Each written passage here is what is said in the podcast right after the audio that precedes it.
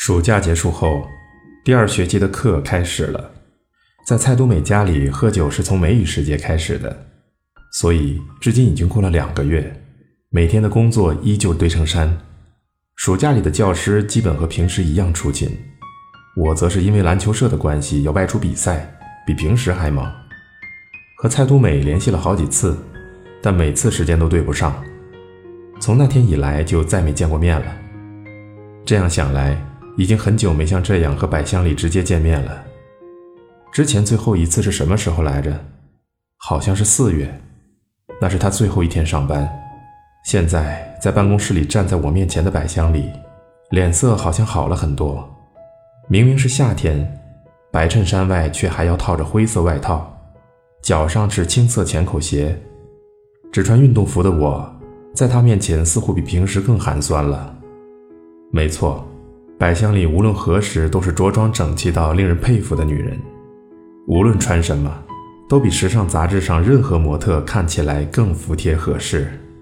虽然表情已经消失得一干二净，但她的透明之美足以让任何人都为之心动。那我们差不多该走了，我催促百香里。嗯，给您添麻烦了。哪有，只是校长在等着。我们相互用敬语说话。我原本是想借此掩盖内心，但仍不会小心流露出痛苦。希望百香里也是如此就好了。我们并排走着，出了办公室，接下来去校长室，正式提交他的辞职书。学野老师走过走廊时，背后传来叫声。一个女学生跑了过来，是佐藤红美。他是个认真的学生，但交友很广，是传播消息的中心。我正想，麻烦了。其他几个学生也看到百香里跑了过来。老师，学野老师，大家此起彼伏地呼唤着百香里。有这么多学生喜欢你，你却要离开学校。一瞬间，我忽然有种莫名的焦躁。可办理百香里辞职手续的人明明是我自己，百香里一下子被学生们围住，露出困忧的笑容。我整理好情绪，训斥着佐藤他们。佐藤，退后，其他人也是。学生们不满地看着我，那眼神比预想的还刺眼。我不禁有点心虚。这时，百香里似乎也整理好了情绪。对不起了。各位同学，到第五节课下课后，我还在学校。有事的话，晚点我们慢慢说。同学们不情不愿地退后了。我对百香里说了声：“走吧。”迈出脚步的瞬间，视野的一角里出现了秋月孝雄的身影。我忽然想，那家伙知道百香里的事吗？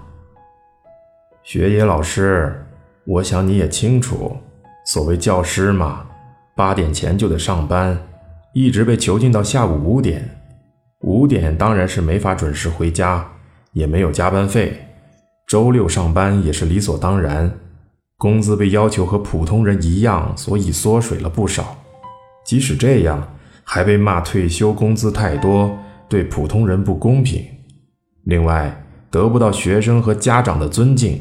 只按照文科省的规定上课，还被骂说学校教育根本不管用。尽管如此，我们是公务员，所以还要被强制挂国旗、齐唱国歌。此外，还要看教育委员会的脸色，看家长的脸色，看学生的脸色，看社会的眼色。所以，这实在是份无聊的工作。他到底要说什么呀？我呆呆地盯着教导主任的脸。然后往坐在旁边沙发上的百香里看了一眼，他带着一脸奇妙的表情，低着头听着，眼角仿佛有一抹微笑。封闭的校长室内只有轻微的空调声和隐约听到同学们的吵闹声。我和百香里以及桌子对面的教导主任和校长坐在接待用的黑色沙发上。从刚才起，校长就一副事不关己的样子喝着茶。只有教导主任继续说道：“学野老师，我啊，要是再年轻点，早就果断辞职了，开个补习班什么的。学生也好，老师也好，其实都没必要一直在不合理的地方。不过我年纪太大，不好辞职了。我还以为他是想说什么难懂的笑话，但教导主任一脸认真。虽然不能让人全部产生共鸣，但他直率的话语让我心中一热。你的辞职信，我很遗憾，我们不得不收下。不过，其实我心里有点羡慕你。教导主任说完后，对校长使了个眼色。校长拿起桌上的辞职信，干脆地说了一句：“一直以来辛苦你了，雪夜老师。”给您增添了很多麻烦，真的非常抱歉。两年半以来，承蒙各位照顾了。百香里凛然地说完这句，深深地低下了头。百香里的辞职原因，一句话概括就是身心失调，无法来学校上课。说的浅显点就是教师的心理疾病。当然，现实不是这么简单一句话就可以概括的。无论是我解释，还是当事人的各自解释，实际到底发生了什么事，或许谁也不知道吧。我记得最初的征兆是去年九月，自从圣诞夜和百香里在一起之后，已经过了将近十个月。我们交往的事，当然是瞒着所有学生和老师的。伊藤老师，你知道我们班上的香泽祥子吗？在我的公寓吃完晚饭后。百香里这么问道：“对原本做营销的我来说，相互称呼老师这种习惯有点奇怪，所以我私下里直呼百香里的名字。但百香里无论何时都叫我老师，习惯了，怎么都改不掉。他的解释让我觉得有几分寂寞，但又觉得笨笨的，挺可爱的。知道啊，香泽读一年级的时候，我是他的班主任。”是个华丽显眼的孩子，不过没什么大问题。我说完，突然回想起自己对百香里的告白，直接契机就是香泽。当然，这件事没法告诉他。是吗？香泽现在在我班上，但是根据百香里的说法，进入第二学期后，香泽的态度突变，之前一直像小狗一样仰慕着百香里。但最近明显露出了敌意，故意只在我的课上迟到，跟他说话也无视我。那只小鬼只要一个月的暑假就能完全变个人。我说完，重新回忆了一下香泽祥子的样子，他父亲好像在一家有名的广告代理店当部长之类的，在郊外有自家别墅，是有钱人。他本人又是大美女。肯定多多少少会被宠坏，但至少一年级时完全没问题。可是，说实话，我不怎么懂女学生的心情。体育课上男女分开，我也不再是他的班主任了，所以他不太出现在我的视线里。那时我说会去提醒他的，但心里并没太当回事儿。反正教室当中有不少人和学生之间都存在那么点小问题。但快到年末时，百香里和香泽的状态急转直下了。香泽率领全班同学集体抵制百香里的课，还孤立跟百香里说话的学生。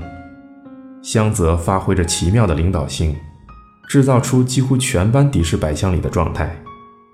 对上课造成影响后，百香里在办公室的立场也很快恶化了。百香里自然会为此憔悴了。但当时的状况发展到那样。我还认为那是百香里应该自力解决的问题。百香里找我商量了好几次，但由于第三学期本来就忙，而且我并不觉得是香泽单方面引起的问题，百香里也肯定有什么过错。那么百香里应该还有自己能做的事。香泽的班主任是百香里，我们自己选择教师这个工作，一开始就包含了此类事，要自力解决才利于他今后的工作。